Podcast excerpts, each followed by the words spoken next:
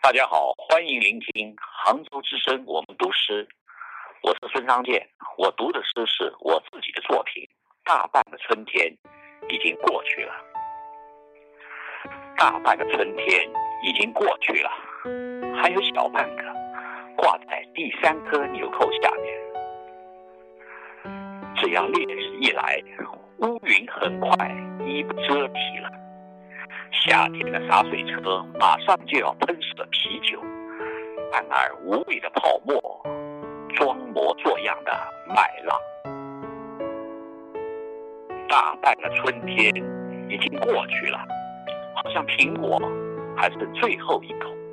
我刚想咬，我的牙就掉了，我的牙变成了冰雹，噼里啪啦的在夜晚打响。好像两只猫在屋上赛跑，好像战争已经爆发了。